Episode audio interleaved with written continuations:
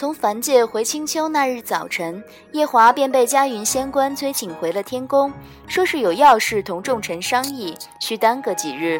于是他耽搁的这几日里，我便同团子守着一筐枇杷果，过得甚凄凉。团子吃的一张脸橙黄橙黄，拉得我的衣袖十分委屈。娘亲，夫君什么时候回来？阿离想吃蒸蘑菇，想喝白菜萝卜汤。米谷瞧着不忍心，觉得不过一道蒸蘑菇，一道白菜萝卜汤，却叫团子馋得那样，便十分悲壮地挽了袖子下厨。却须知夜华做的蒸蘑菇和白菜萝卜汤，远不是寻常的蒸蘑菇和白菜萝卜汤，调味之丰足，工序之繁冗，要叫草木为之含悲，风云为之变色。他差点掀了我造屋做出来的东西，自是得不了团子青睐。于是团子继续拉着我的衣袖，委屈：“娘亲，娘亲，夫君什么时候回来？”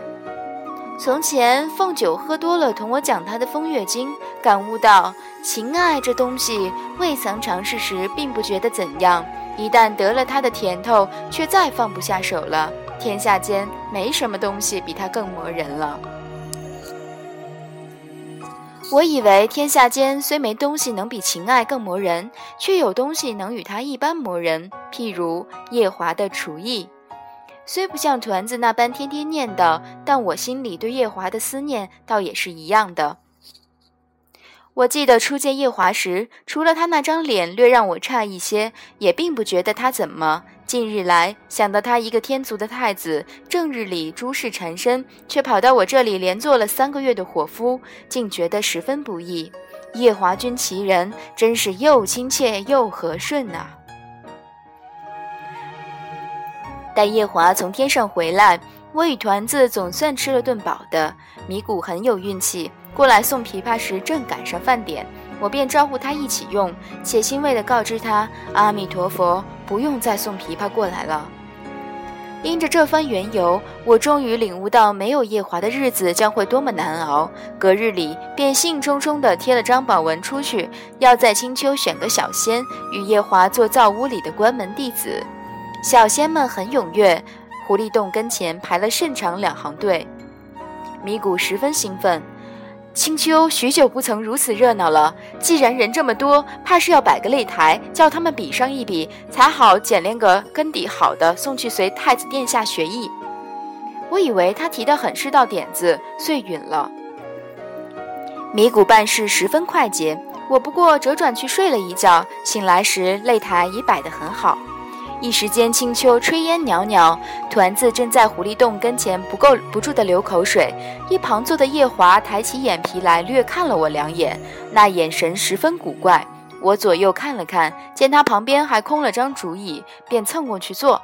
团子立刻扑到我腿上来，夜华打了个哈欠道：“听说。”团子立刻扑到我腿上来，夜华打了个哈欠道。听米谷说，你要选个弟子给我。我点头称是。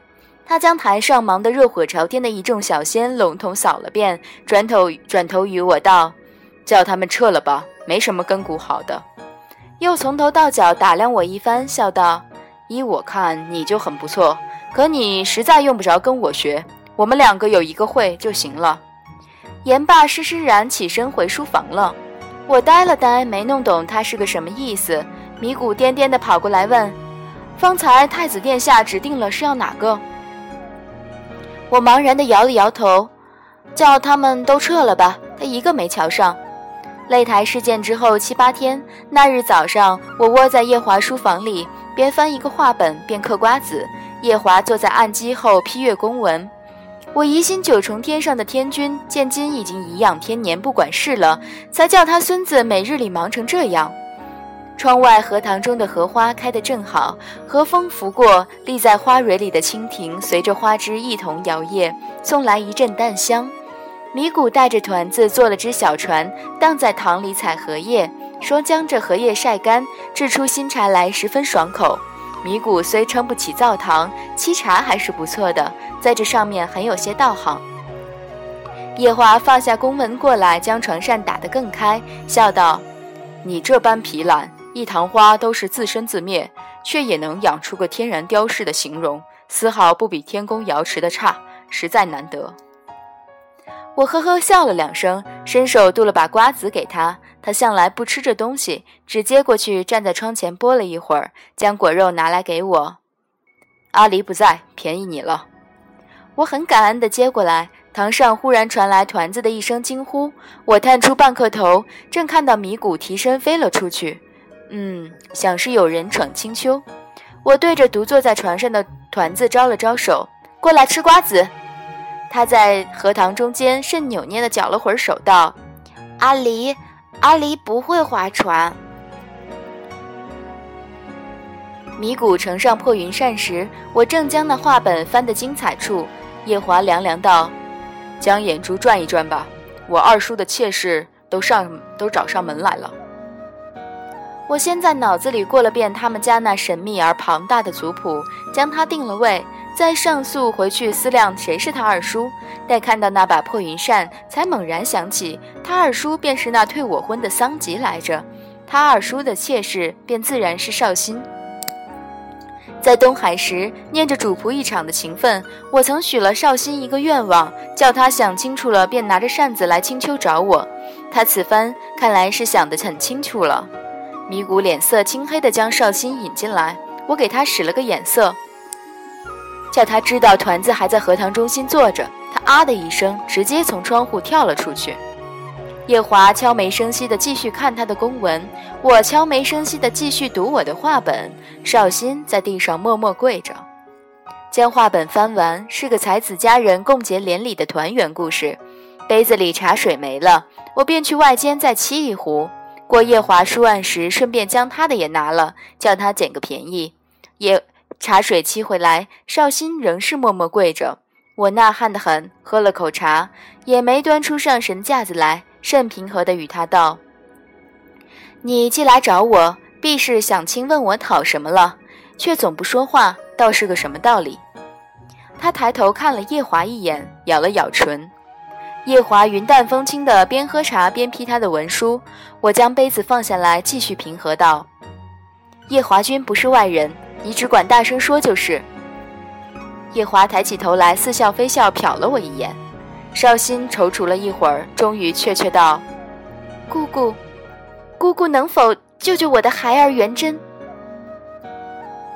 待绍兴一把鼻涕一把泪陈情完，我才晓得他为甚对叶华颇多忌讳。